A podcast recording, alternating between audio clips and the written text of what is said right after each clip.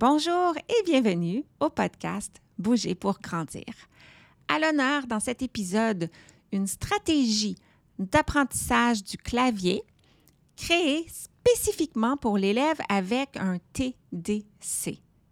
Si tu connais pas trop le trouble développemental de la coordination, je t'invite à écouter l'épisode 7 que j'ai réalisé avec Julie Lavergne, ergothérapeute, qui a démystifié tout ça pour nous.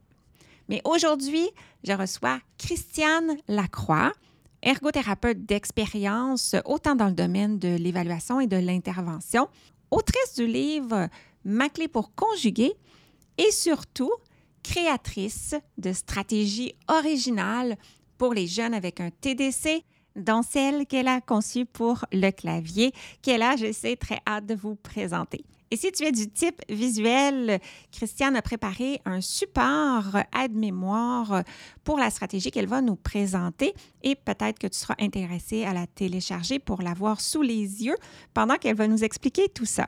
De plus, cet épisode est disponible en format vidéo sur mon blog. Bonne écoute! Et juste au cas où ceci est ton premier épisode, Bouger pour grandir est conçu pour stimuler les réflexions et répondre aux questions des professionnels de la santé, de l'éducation et bien sûr des parents qui accompagnent les enfants dans leur développement moteur, mais pas que. Et moi, je m'appelle Josiane Caron-Santa, je suis ergothérapeute québécoise, canadienne, formatrice internationale dans le domaine du développement de l'enfant et surtout passionnée de faire connaître la facette pédiatrique de mon métier, l'ergothérapie. Merci d'être ici et sans plus tarder, poursuivons avec l'épisode d'aujourd'hui. Christiane Lacroix, bienvenue au podcast Bouger pour grandir. Je suis vraiment heureuse de te rencontrer parce qu'on s'était déjà parlé au téléphone, on avait enregistré même une vidéo ensemble à distance, mais c'est la première fois qu'on se voit en vrai. Oui, c'est vraiment un plaisir partagé de te rencontrer en personne. J'ai très hâte de discuter de TDC avec toi et surtout de découvrir euh, ta stratégie pour le clavier, mon terrain de jeu. Mais juste avant, pourrais-tu nous parler de ton parcours professionnel, en fait, ce qui t'a mené à être euh, avec moi aujourd'hui pour parler de ce sujet-là? Parfait. Ben moi, c'est ça. J'ai gradué en 1990, donc ça fait quand même assez longtemps. Euh, j'ai choisi d'aller à l'université McGill. Euh, donc euh, après mon parcours universitaire, j'ai également fait une formation en coopération interculturelle qui m'a amené à travailler au Mali quelques mois en Afrique de l'Ouest. Et par la suite, c'est ça. J'ai travaillé à Montréal, à Sherbrooke, aux États-Unis aussi pendant quelques temps. Et puis quand je suis revenue au Québec, eh bien je me suis installée dans la région de l'Estrie et je suis à l'emploi du CIUS La Mauricie Centre du Québec depuis 2006 et je travaille auprès d'une clientèle pédiatrique depuis 2009 au Centre de réadaptation en déficience physique de Victoriaville. Alors, euh, ma clientèle vraiment principale, c'est le trouble développemental de la coordination, le TDC, et puis euh, j'adore ça. wow, une belle expérience. Et pour les auditeurs de l'Europe qui nous écoutent, Christiane, dans le fond, tu travailles euh, en structure, dans le réseau public. Exactement. Alors, comme j'ai mentionné en introduction, les troubles de l'écriture euh, sont malheureusement communs pour les jeunes. Et je vois que tu es arrivé avec une petite feuille qui semble avoir des statistiques euh, et de l'information sur tout ça. Ce serait peut-être une belle mise en contexte euh, si tu avais envie de nous partager euh, quelques infos qu'on trouve sur cette feuille-là qui a été notamment produite par euh, Mélissa Coallier et Natacha Rouleau, deux ergothérapeutes d'expérience euh, dans les troubles de l'écriture, est rendue disponible par euh, le biais de l'Ordre des ergothérapeutes du Québec. Et je vous mets le lien, si ça vous intéresse, vers ce document-là dans les notes sous le podcast. Alors, qu'est-ce qu'il y a là-dessus qui est intéressant, Christiane? Cette feuille-là s'intitule Le point sur la graphomotricité. Puis ce que je trouve intéressant, c'est que d'emblée, ils remettent en contexte justement le terme graphomotricité qui est vraiment un synonyme avec écriture manuelle et geste d'écriture. Donc, je trouvais ça intéressant de le mentionner. Mais plus encore, de prendre conscience qu'il y a entre 6 et 33% des élèves du primaire qui présentent des difficultés graphomotrices. C'est gros, ça. C'est vraiment beaucoup. C'est un tiers des élèves, jusqu'à un tiers des élèves. Oui, c'est vraiment euh, effarant comme pourcentage. Donc, il ne faudra pas être étonné hein, quand on voit le nombre d'enfants qui euh, doivent avoir des plans d'intervention en lien avec leurs difficultés euh, graphomotrices dans les classes, quand on prend on prend connaissance de ces chiffres-là finalement. Et de là, plusieurs d'entre eux peuvent être menés à une adaptation comme le clavier pour compenser leurs difficultés d'écriture manuelle. Absolument. Donc, euh, c'est ça, aujourd'hui, on va parler finalement des façons de compenser, de pallier les difficultés graphomotrices euh, des enfants. C'est certain que moi, avec ma clientèle, euh, c'est des enfants qui présentent une calligraphie qui est plus difficile, plus ardue. Donc, c'est des enfants qui vont écrire plus lentement, que la moyenne des enfants, qui vont avoir une écriture moins lisible. Euh, qu'est-ce que ça veut dire avoir une écriture moins lisible? Ben, ça peut vouloir dire que les patrons moteurs des lettres vont pas avoir été bien automatisés. Donc, l'enfant, chaque fois qu'il veut tracer une lettre, par exemple A, il va se demander ben, par où je commence, hmm. par où je tourne, euh, jusqu'où je m'en vais dans mon trottoir d'écriture, tout ça. Pourquoi? Parce que les gestes d'écriture sont pas automatisés. Hein? Ça fait partie des gestes moteurs qui, euh, qui prennent plus longtemps à être automatisés chez cette clientèle-là. Donc, quand c'est automatisé, c'est comme si on avait une petite image euh, mentale de la forme de la lettre et que cette image-là, c'est comme transférée un peu dans les muscles de la main et la main sait comment faire le A, par exemple. Et quand ça ne l'est pas, c'est l'enfant doit référer à cette petite image-là, puis c'est comme s'il la réanalysait à chaque fois, puis il se disait, ben, je dois monter, je dois tourner, je dois redescendre. Et avec tout ça, il doit aussi garder le fil de où est la ligne, de la taille de ce que je fais. Ça fait beaucoup de traitements moteurs et cognitifs à faire en même temps. Hein? Absolument. Puis euh, c'est pour ça que ça explique aussi pourquoi hmm. l'écriture peut être plus lente hein, chez ces enfants-là, parce hmm. qu'il doit penser à tout ça puis quand on ajoute à ça des demandes cognitives, mm. ben là, euh, ça fait encore que c'est plus lent. Donc, à un moment donné, l'enfant n'y arrive plus. Il arrive plus à répondre au rythme d'apprentissage du groupe. Donc, euh, on, quand l'enseignant essaie d'évaluer telle compétence, ben l'enseignant ne peut pas arriver vraiment à évaluer l'enfant parce que l'enfant mm. est bloqué et stoppé par ses difficultés euh, graphomotrices finalement. Donc, il faut trouver un moyen de contournement à ça. Et euh, parfois, le moyen de contournement, ben, c'est l'aide technologique. C'est vrai que je peux voir euh, combien ça peut devenir important. Tu parles de demande cognitive, donc il s'agit de trouver des idées pour répondre à des questions, pour composer un texte, de penser à l'orthographe, donc se rappeler de tout ça, d'organiser des paragraphes et, la grammaire. Oui, tout ça, ça vient euh, vraiment là, complexifier le portrait. Donc, l'enfant se trouve souvent en surcharge cognitive. Euh, ça avait déjà été abordé hein, dans le, le, podcast avec euh, Julie Lavergne antérieurement. Hmm. Donc, euh, c'est des enfants qui vont être plus fatigués. Et puis, euh, on sait hein, le, le, nombre de minutes par jour que l'enfant est confronté à écrire. Hein. Donc, ça fait que des enfants sont plus fatigués à la fin de la journée, ils sont moins patients, peuvent survenir des, des, des colères, euh, des impatiences, tout mm. ça. Et puis, on n'a pas parlé non plus, mais juste comment l'enfant doit tenir son crayon, l'appréhension du crayon. Quand on a un trouble développemental de la coordination, c'est un défi pour ces enfants-là. Et c'est pas trop comment organiser les mouvements de sa main finalement euh, pour savoir comment placer le mieux possible ses doigts sur le crayon, comment il doit stabiliser sa feuille avec son autre main, euh, comment il se positionne par rapport à sa feuille, comment il est stable sur sa chaise. Donc ça aussi, c'est toutes des composantes qui affectent le geste euh, d'écriture comme tel. Alors, si j'essaie de résumer ce que ça prend pour faire de l'écriture manuelle, il faut d'abord, ben, à la base, que j'ai une, posture stable et que j'ai un, bon développement de, ma posture assise. Mais aussi, il faut que je gère ma main qui tient le papier, la position du papier, la, la position du crayon dans ma main. Ensuite, que j'aille rechercher les plans moteurs pour faire une lettre s'ils sont pas encore automatisés et que à travers tout ça, je m'assure que tout ce qui est euh, qualité des idées, du contenu, grammaire, orthographe, euh, c'est géré en même temps. Exactement.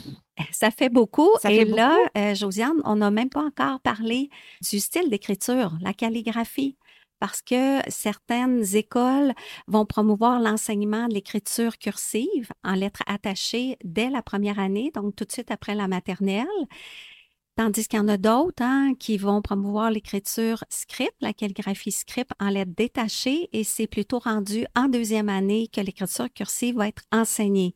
C'est donc dire que nos Mhm. enfants qui avaient déjà des défis euh, quand ils ont commencé à écrire ou commencé à dessiner, hein, ça se passe, euh, ça se passe bien avant euh, l'entrée à l'école ou au préscolaire, à la maternelle. Donc, ces enfants-là qui ont déjà eu des difficultés à apprendre comment tracer leur prénom, par exemple, en lettres minuscules, ils arrivent de peine et de misère et le rendu en deuxième année, ben là, ils doivent réapprendre, apprendre un nouveau Oh. style d'écriture, donc ça complexifie les choses. Ils commencent peut-être juste à être un petit peu plus à l'aise et là doivent recommencer un nouvel apprentissage. En plein ça. OK, on comprend pourquoi pour certains élèves c'est difficile et pourquoi ils ont besoin d'aide? Oui, puis pour euh, faire du pouce à ce que tu viens de dire, euh, c'est que en plus, j'ai parlé tout à l'heure là de, du crayon hein, qui fait partie des outils scolaires, mais bien évidemment, euh, les enfants ont pas juste le crayon à manipuler dans leur vie de tous les jours. S'ils font des erreurs, ben il faut qu'ils soient capables d'effacer la faute. Donc, il Mm. faut qu'ils soient capables de manipuler les faces. Donc, qui dit manipulation de crayon dit manipulation de la gomme à effacer, dit manipulation du taille-crayon. Oui. Alors, dans ma clientèle, vraiment, c'est presque toujours des sujets, des points qui sont abordés. Souvent, on arrive à aider les enfants, les guider à travers de la découverte guidée pour euh, les amener à être euh, efficaces, efficients, pour manipuler leur crayon, pour pas avoir mal à la main, pour euh, réussir à écrire assez rapidement, tout ça.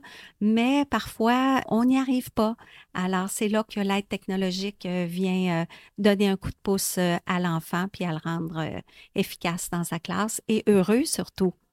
J'aime ça ce que tu dis parce que dans le fond, lorsque vous recevez un enfant qui est en situation de handicap pour son écriture manuelle, possiblement, selon l'âge aussi, tenter de voir comment compenser avec des stratégies pour utiliser quand même le crayon, la gomme à effacer, le taille-crayon, mais que parfois tout ça demeure trop exigeant et que là, on passe à l'aide technologique.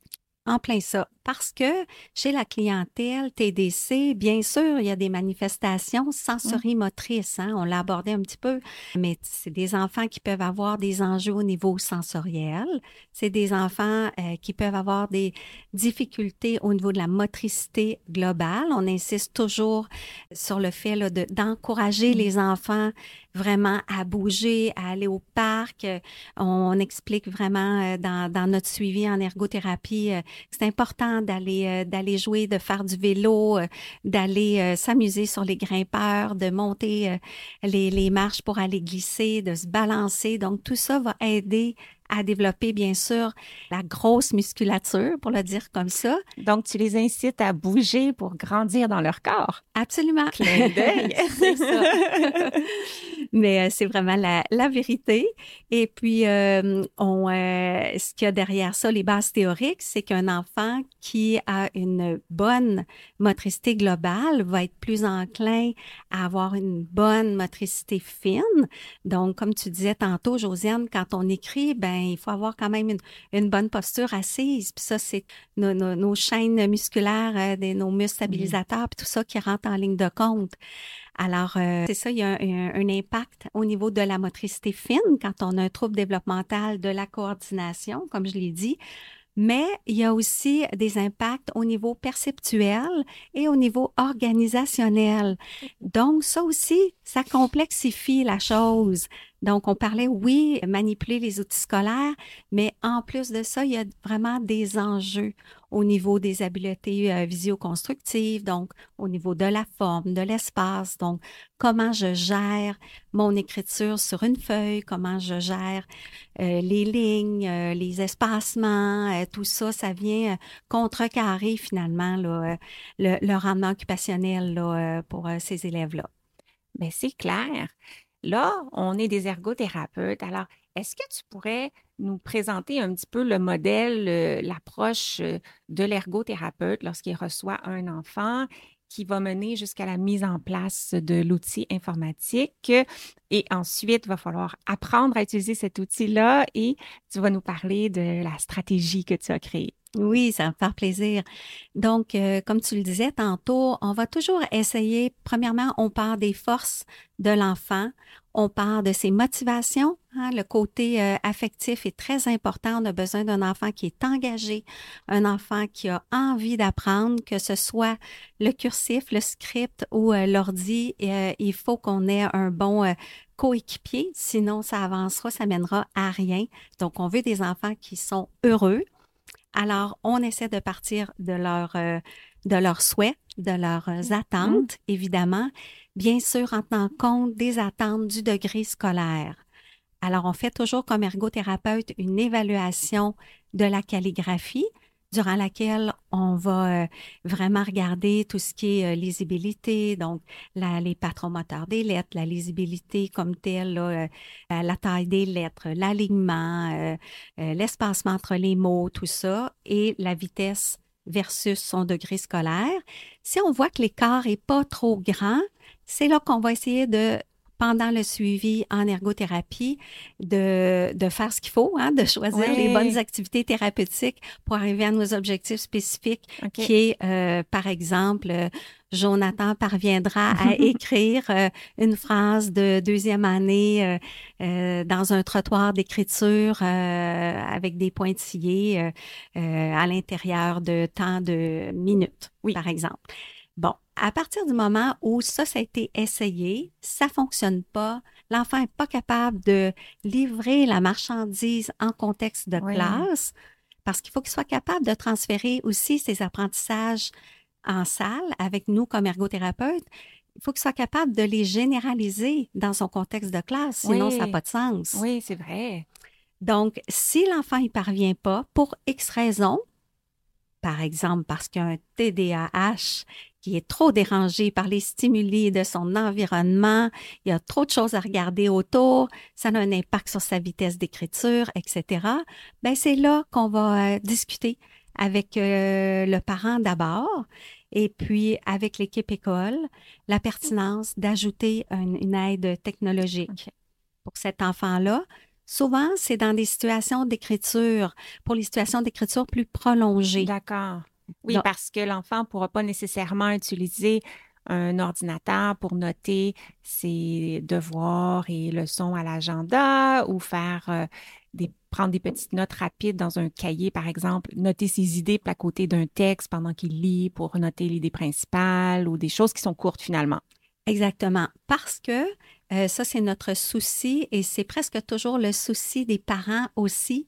Il faut arriver à maintenir une calligraphie fonctionnelle, je dirais parce que souvent les parents sont inquiets que leur enfant, quand il y a une aide techno qui leur est proposée, ben que leur enfant en vienne à plus savoir comment écrire. Hmm. Donc ça, il faut rassurer les parents. Ça, ça arrivera pas parce que il y a toujours suffisamment de d'exposition à la calligraphie dans la classe. Donc ça, c'est pas un problème. Et ensuite, ben, de choisir l'écriture script ou cursive, ben, l'objectif, c'est de se faire comprendre. L'écriture, c'est un moyen, hein, c'est pas une fin en soi. Oui. Faut pas oublier ça non plus. J'aime ça que tu rappelles ça parce que ce qui est important au bout du compte, c'est comment l'enfant arrive à s'engager puis à démontrer ce qu'il apprend en classe avec un outil, que ce soit le crayon ou le clavier. Exactement. Puis par rapport à l'aide technologique aussi, j'essaie toujours de prévenir euh, les parents ou le milieu scolaire Savais-tu que l'Académie a créé un guide super pratique du développement moteur de l'enfant? Concrètement, c'est quoi? C'est une liste des jalons de motricité globale et de motricité fine, étape par étape, âge par âge. Alors, si tu ne l'as pas encore, viens rejoindre ma communauté et récupérer ton guide. C'est gratuit au josianecaronsanta.com guide. J'essaie toujours de prévenir euh, les parents ou le milieu scolaire du fait que c'est pas comme une petite baguette magique, hein, euh, l'ordi ou le portable. C'est beau avoir un portable avec euh, la mesure qui permet aux enfants d'avoir l'octroi d'un portable en classe, mais encore faut-il savoir l'utiliser. Donc, l'objectif minimal, c'est que l'enfant arrive à être au moins aussi performant au niveau de la vitesse avec son ordi qu'avec son crayon. On sait qu'il va être plus lisible, ça, évidemment. Mais il faut qu'il arrive à être rapide. Alors, c'est ça qui, moi, m'a amené à concevoir une petite stratégie qui parlait aux enfants et puis qui était facile à intégrer et euh, qui pouvait bien rendre service, finalement. Mais présente-nous donc ta stratégie. D'accord. Alors, ma stratégie, elle est bien simple. Premièrement, euh, j'ai vraiment essayé d'imager ça pour que ça ait un sens pour l'enfant. J'ai essayé aussi de garder mes attentes les plus basses possibles quand on euh, côtoie le milieu scolaire, tout ça, on se rend vite compte que la stratégie qui est utilisée, ben, c'est souvent avec le logiciel Tap-Touche. Oui. J'ai absolument rien contre le logiciel Tap-Touche. C'est juste que ce qui est exigé pour nos les enfants, le doigté vraiment avec les quatre doigts, index, majeur, euh, annulaire, auriculaire, c'est trop difficile pour la plupart des enfants et certainement pour une clientèle TDC parce que c'est des enfants qui ont de la difficulté à dissocier les mouvements de leurs doigts, donc à n'utiliser qu'un seul doigt à la fois. Alors moi, je me suis dit, ça n'a pas de bon sens. Moi, ce que je vais exiger, c'est les trois premiers doigts de chaque main.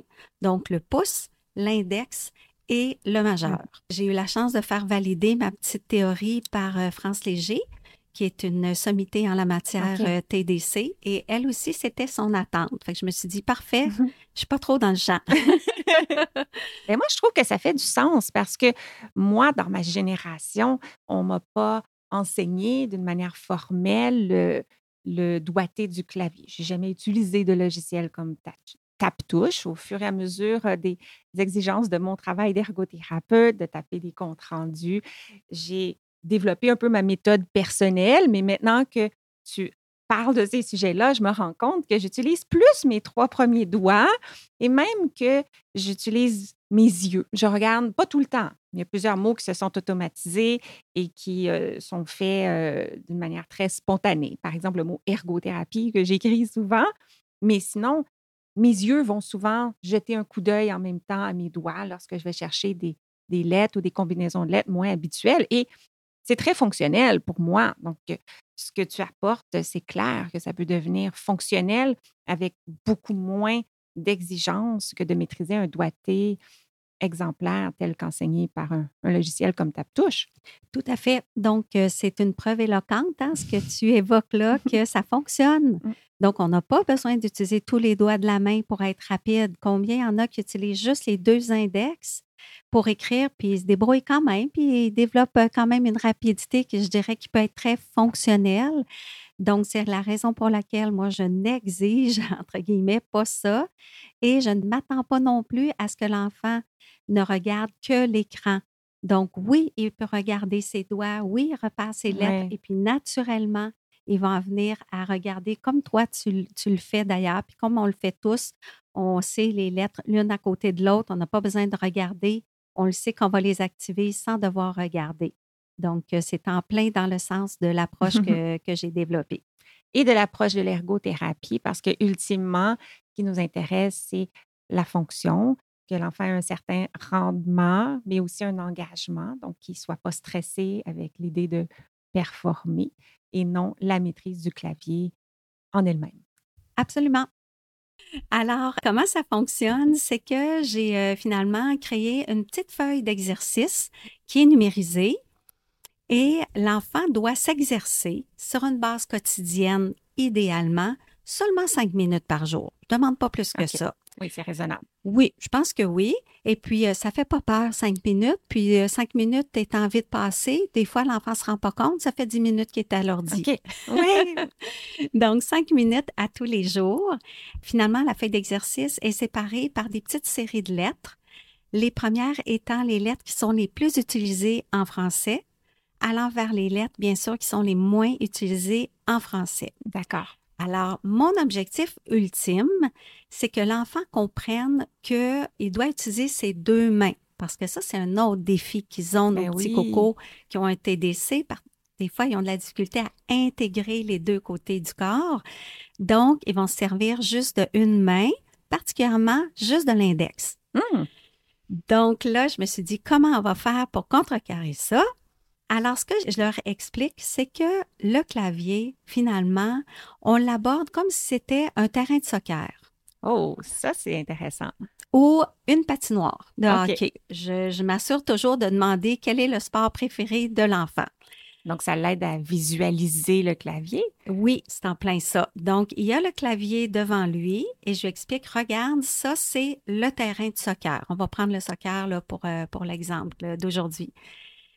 Je lui explique que c'est comme le clavier, donc comme un terrain de soccer. Quand on joue au soccer, on a des positions pour que ça aille bien. Donc, on a des alliés, des défenses droits, puis des alliés, des défenses gauche. Puis dans la mesure du possible, chaque joueur essaie de respecter ses positions sur le terrain pour s'assurer d'avoir une belle partie, de faire des belles passes et de compter des buts. Donc, je leur montre le clavier qu'on va séparer le clavier en deux. Alors, je place juste une toute petite gommette sur les lettres T, G, B, qui sont vraiment le, le milieu du clavier. Alors, je lui dis, regarde, ta main droite, ton index, ton majeur, c'est tes ailiers défense droit, et ton ailier défense gauche, c'est l'index majeur gauche. Alors, à droite, Mm. ils n'ont pas le droit de traverser l'autre côté du terrain, Ah, gauche eh non oui. plus.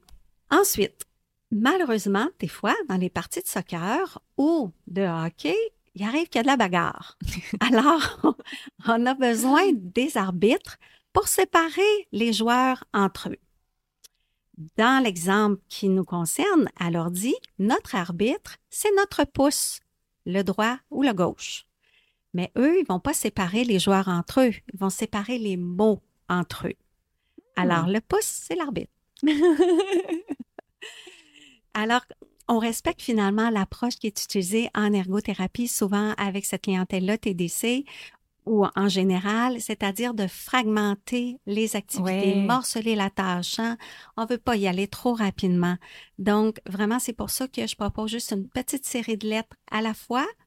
Donc, la première série, personne ne sera étonné, Mm. c'est les voyelles, parce que c'est ce qui est le- utilisé le Ouais, plus euh, en français. Donc, le A, E, I, O, U. Mais comment va-t-il activer les lettres? Alors, c'est là qu'il faut être rusé parce qu'on veut amener l'enfant à utiliser le majeur, ce qu'il ne faisait pas avant.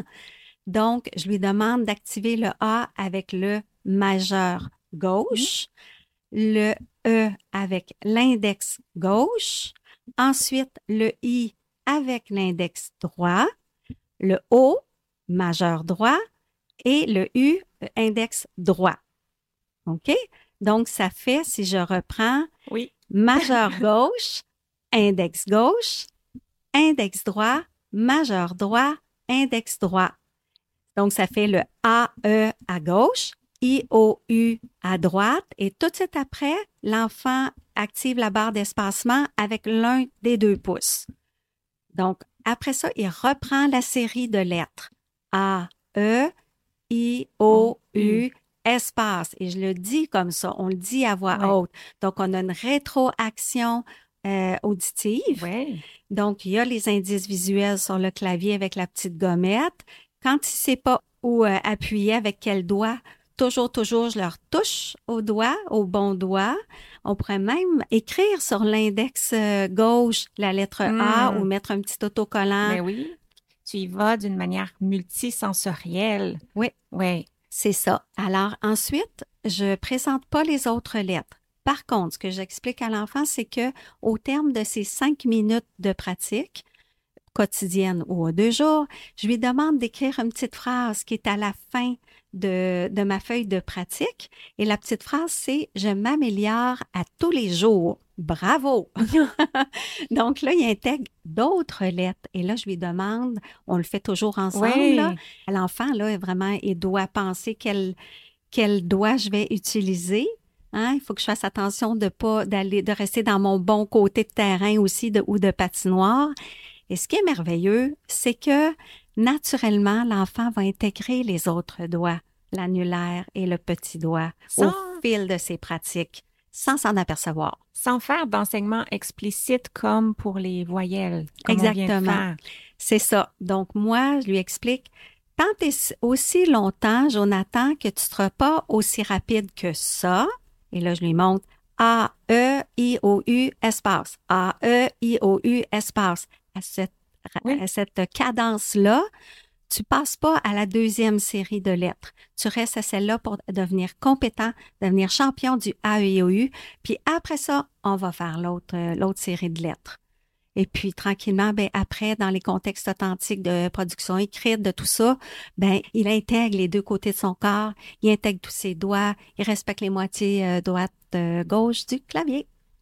Donc le cœur de la stratégie, premièrement, c'est que l'enfant visualiser son clavier comme quelque chose qu'il connaît comme un terrain de soccer, s'engager dans l'idée que c'est amusant de aider les joueurs à pas avoir de conflit, à rester de leur côté et aussi par le fait qu'on va pas insister pour qu'il utilise tous ses doigts. Ça peut venir naturellement.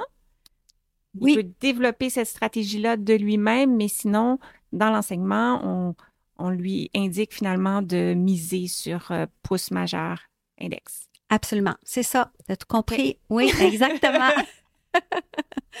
Puis c'est ça. Puis on, reprend, on reprend la, comparaison. C'est bravo, tu vas compter des beaux buts comme ça. Tu sais, wow, t'es fort au clavier. Euh, puis euh, vraiment, c'est une méthode qui fonctionne vraiment bien là. Euh, surtout parce que, ben, tu sais, ça fait partie, c'est une aide techno. Hein, mm-hmm. donc la plupart des, des enfants et des garçons particulièrement, puis on sait que c'est la majorité de la clientèle TDC, sont intéressés mm-hmm. tout d'abord par l'aide techno. Souvent, il y en a d'autres euh, il y a des pères dans la classe qui ont aussi une aide techno, donc sont pas stigmatisés par l'utilisation d'une aide techno. Et souvent, de toute façon, parce qu'ils ont des conditions associées, ils vont avoir des logiciels qui vont être ajoutés, que ce soit WordQ, que ce soit de, plein d'autres euh, logiciels. Donc, euh, ils vont utiliser leur aide techno là, de manière efficiente. Mais j'adore ça. Est-ce que ça t'est déjà arrivé qu'un enfant n'a pas d'intérêt pour les sports et que tu adaptes cette stratégie-là à d'autres euh, imageries? Sincèrement, non. ça arrive souvent qu'ils sont pas intéressés par mm-hmm. les sports, mais ça arrive jamais qu'ils peuvent pas avoir une idée de, de c'est quoi un terrain de soccer, puis c'est quoi une patinoire. Donc, j'y vais vraiment comme ça parce que ça fait image quand même, parce que c'est vrai, effectivement, tu souvent, c'est des enfants qui sont plus sédentaires, puis euh, on, les incite, hein, comme on disait, à, bouger pour, euh, pour bien grandir. Donc, euh, mais ils comprennent toujours, là. oui oui, oui. Alors, euh, donc moi, pendant que tu expliquais ça, j'avais vu ta petite feuille que tu utilises avec les jeunes et je voulais mentionner que tu as la générosité de partager cette petite feuille-là et aussi un aide-mémoire résumé de toutes les instructions que tu as partagées avec les auditeurs. J'ai mis ça dans les notes sous le podcast en téléchargement libre. Alors ça, je pense que ça va être vraiment apprécié de tous ceux qui euh, souhaitent euh, explorer cette stratégie-là avec les jeunes. Merci. Ça me fait grand plaisir parce que vraiment, ça peut être utilisé euh, autant à la maison par tous les parents. C'est une, c'est simple à mettre euh, en pratique. Ça peut être utilisé par les spécialistes, les mm-hmm. orthopédagogues euh, à l'école. Je l'ai justement euh, partagé à une orthopédagogue lundi. Je pense que c'est une, une approche gagnante. Puis, ça me fait plaisir de pouvoir le, le, diffuser puis que rendre service à plein de gens, autant ici que de l'autre côté de l'océan. Super. Ça peut ressembler à quoi la durée de la période d'apprentissage jusqu'à ce que l'enfant soit suffisamment fonctionnel au niveau vitesse? ça dépend de plusieurs facteurs, dont l'âge, euh, l'engagement, bien sûr. Donc, c'est certain qu'un enfant qui est euh, davantage, euh, par exemple, au deuxième cycle du primaire, ça va être un peu plus long qu'un enfant qui est déjà en cinquième, sixième année, donc au troisième cycle. Donc, ça dépend du niveau d'investissement de l'enfant, mais je dirais, c'est pas très long, hein, quelques semaines, puis euh, ah vraiment à ce point-là. Oui, puis tu sais, je la, mesure, la vitesse, là. Euh, donc, euh, je peux objectiver ça avec l'enfant, puis c'est une façon aussi euh, d'encourager l'enfant. Je le dis pas nécessairement parce que que je mesure la vitesse, parce que je veux pas induire une pression à l'enfant, surtout chez un enfant qui aurait des traits anxieux. Euh, raison pour laquelle aussi j'aime peut-être moins euh, quand il y a des logiciels euh, qui tiennent compte de la vitesse d'exécution. Alors, j'invite les, les enfants qui seraient intéressés à, oui, à, aller avec la feuille de pratique que je leur propose, continuer avec celle-là, mais s'ils veulent continuer avec ta touche, puis aller avec les exercices, c'est parfait, mais sans la dimension vitesse. D'accord. Fait que ça peut être intéressant, puis surtout sans l'exigence des doigtés euh, qui est demandée. Oui, tout à fait. Une stratégie qui peut être vraiment intéressante et très gagnante auprès des enfants, c'est que souvent, en fait, presque toujours, j'oublie le portable allumé. Donc, soit je laisse le portable éteint ou encore mieux, j'apporte simplement un clavier. Mmh. Donc, je débranche le clavier d'un ordi euh, fixe et puis je place ça directement devant l'enfant, les lettres TGB placées bien alignées avec son nez. Et puis là, comme ça, l'enfant peut vraiment se concentrer sur l'enseignement du doigté, euh, l'histoire de A avec le majeur gauche, le I avec l'index gauche, etc. Et une fois qu'il comprend bien ça, bien là, on peut introduire euh, le portable allumé ou, euh, ou autre. C'est une bonne idée parce que c'est beaucoup moins menaçant et durant les débuts de l'apprentissage, si l'enfant fait une mauvaise touche, il n'y a pas de trace. Il ne peut pas constater que ça n'a pas fonctionné. Alors, je trouve ça merveilleux. Absolument, mmh. ça va bien. Puis aussi, on peut même aller plus loin en retirant le clavier, en lui faisant dissocier ses doigts sur la table. Donc, A, E, il tape sur la table avec les bons doigts à peu près dans les bonnes positions versus les lettres sur le clavier. Donc là, on encode le geste moteur. Donc, il y a plusieurs entrées sensorielles qui vont aider l'enfant à s'y retrouver quand il va être devant son, euh, clavier à la maison. Est-ce que l'utilisation d'un clavier numérique euh, peut aider à cet apprentissage-là ou va un peu confondre le corps? Ben, je pense qu'il faut encore là partir de l'enfant. Hein, euh, donc, euh, si lui est plus à l'aise avec ça, je ne me gênerai pas de continuer avec cette approche-là. Mais d'emblée, j'y vais avec le clavier d'un portable ou le clavier avec un écran mmh. fixe. OK. Voilà. Alors, à partir du moment où l'enfant commence cet apprentissage-là, est-ce qu'on l'encourage à l'utiliser fonctionnellement dans la classe tout de suite ou on attend que l'apprentissage soit jugé fonctionnel au niveau vitesse? Excellente question. Donc, euh, c'est là que c'est très, très important de s'arrimer avec l'enseignante. Donc, moi, je m'assure toujours d'écrire un courriel ou de lui parler de vive voix pour dire ce que mm. je travaille avec l'enfant. Est-ce que c'est en cohérence avec ce que toi t'exiges en classe? Donc, souvent, le, la façon de le faire pour l'intégrer fonctionnellement, puis de pas ajouter aussi de choses à faire euh, au bout de la journée de cet enfant-là qui est déjà très fatigué, c'est de l'intégrer dans les mots de vocabulaire. Ah, bonne idée. Oui, donc là, l'enfant n'a pas à utiliser son crayon qu'il a déjà utilisé beaucoup dans sa journée. Donc, il peut écrire ses mots de vocabulaire à l'ordinateur, très bien. Ça, c'est toujours accepté. Les profs n'ont euh, pas de ont pas d'hésitation là à, accepter ça. Et puis, euh, je les encourage des fois à écrire euh, un petit mot à grand-papa ou à grand-maman par le biais d'un petit courriel. Alors, on peut l'intégrer comme ça. Et puis, après ça, quand l'enfant est suffisamment compétent, c'est-à-dire que sa vitesse, son aisance euh, cause pas de stress, euh, qui est à l'aise, puis tout ça, là, on peut l'utiliser en classe. Euh, dans un premier temps, en contexte d'exercice, puis ensuite, dans un deuxième temps, ben, dans des contextes d'évaluation. Et l'âge moyen des jeunes qui vont passer à l'outil informatique, c'est quoi? Euh, c'est plus euh, au euh, deuxième cycle. Donc, c'est rare que c'est avant la troisième année.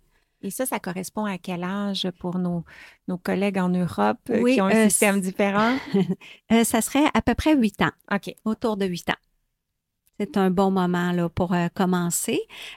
parfois, j'aime bien quand j'ai des prises en charge au début de l'été parce que si je vois que c'est quelque chose qui va être qui est difficile, un défi, euh, l'écriture, ben là, comme il n'y a pas de devoir, tout ça, hmm. ben là, on fait vraiment une euh, des sessions là, intensives d'exercice au clavier de l'ordi pour que l'enfant arrive un peu plus compétent en son début d'année scolaire, puis qu'on le dégage au niveau des surcharges, qu'il n'y ait pas une surcharge cognitive là, par rapport à l'écriture. Oui, ça c'est le fun. Il peut se concentrer là-dessus. Il n'y a pas de devoir, il n'y a pas d'examen, et ça mm. devient son seul défi d'été. Ah, ça c'est le fun. C'est ça. Est-ce qu'il y a des questions que j'ai pas pensé à te poser? Est-ce qu'il y a de l'information euh, supplémentaire? Laisse-moi regarder ça une petite seconde. Je, vois dans mes notes là écrit en gros l'intention. Pour moi, c'est mm. vraiment euh, un concept chouchou. Il faut s'assurer que l'enfant est notre bord, que l'enfant est partant, que ce soit pour n'importe quel objectif spécifique. Euh, maintenant, moi, je, je, mets ça très clair dans mes débuts de prise en mm. charge, surtout quand l'enfant est un peu plus vieux, hein, 10, 11, 12 ans. Euh, faut que je m'assure d'avoir sa collaboration. Donc ça, euh, je pense qu'on n'insistera jamais, euh, jamais assez par rapport à ça. Bon point. Et ça fait une belle conclusion au sujet d'aujourd'hui. Mais avant de se laisser, je vois que sur la table, on a ton livre, Ma clé pour conjuguer. Alors, pourquoi pas nous résumer un petit peu de quoi il s'agit, puis Évidemment, j'ai placé dans les notes sous le podcast euh, un lien vers une vidéo complète où tu nous en parles, mais je trouve que c'est un autre type d'outil qui vient vraiment mettre en lumière ta créativité pour aider les jeunes au niveau de leurs apprentissages scolaires. Oui, c'est ça. Ben, ma clé pour conjuguer, c'est un, outil euh, pédagogique finalement qui fait partie du matériel complémentaire qui peut être offert euh, aux élèves euh, du primaire puis même du début secondaire. Donc c'est une approche que j'ai développée pour euh, faciliter l'enseignement finalement et l'apprentissage de la conjugaison. C'est vraiment parti d'un besoin de parents pour l'une de mes filles et euh, j'ai euh, finalement réalisé que c'était compliqué de comprendre tous les temps de verbes qui sont enseignés, vraiment. Et puis à cela, on ajoute comment écrire les terminaisons et puis, euh, ma lunette d'ergothérapeute, sans m'en rendre compte, m'a euh, amené à développer cet outil-là euh, qui est disponible chez Chanelaire Éducation depuis 2015. Ça fait déjà un petit moment. Alors, c'est basé sur une banque de mots-clés qui sont pertinents pour la clientèle visée, c'est-à-dire pour les enfants, autant garçons que filles qui sont âgés entre 8 et 12 ans et même un peu plus. Et dans ma clé pour conjuguer, ça couvre euh, finalement tous les euh, verbes qui sont à l'étude au primaire et tous les temps de conjugaison qui sont mmh. enseignés. Alors, c'est un outil qui est vraiment clé en main, complet. Et puis, euh, ce sont des mots-clés qui sont, qui ont été développés, qui sont tous basés sur des activités agréables et positives, qui font image pour l'enfant. C'est une méthode qui est simple, mais pas moins efficace. Et je vous assure que c'est vraiment un outil unique et magnifique. Alors, allez jeter un coup d'œil si vous accompagnez des enfants qui ont ce besoin-là. Mais sinon, comme je disais en début de podcast, Christiane est super créative et a plein d'autres stratégies aussi originales les unes que les autres. Elle m'a montré tout à l'heure une stratégie pour le découpage de cercles et une pour l'apprentissage des lacets. Toutes les deux créé spécialement pour l'enfant avec un TDC. Alors, si tu es encore à l'écoute et que tu es très enthousiaste par le sujet, n'hésite pas à m'écrire pour me dire lequel de ces deux sujets pourrait faire l'objet d'un prochain épisode de podcast avec Christiane. Ben, merci Christiane pour toute cette information et ta visite euh, avec moi aujourd'hui au podcast Bouger pour grandir. À la prochaine. À la prochaine. Merci beaucoup. Bye. Bye. Merci d'avoir écouté et à bientôt pour notre prochain épisode. Et d'ici là, vous pouvez me retrouver quotidiennement sur les réseaux sociaux, consulter mon blog et profiter de mes ressources gratuites en joignant ma communauté au josianecaronsanta.com guide. Le podcast Bouger pour grandir est une production de l'Académie de formation JCSI, des formations en ligne sur le développement et fonctionnement de l'enfant de la perspective de l'ergothérapie. C'est tout pour cet épisode et sur ce, je vous dis à très très bientôt pour continuer à parler d'ergo. Bye!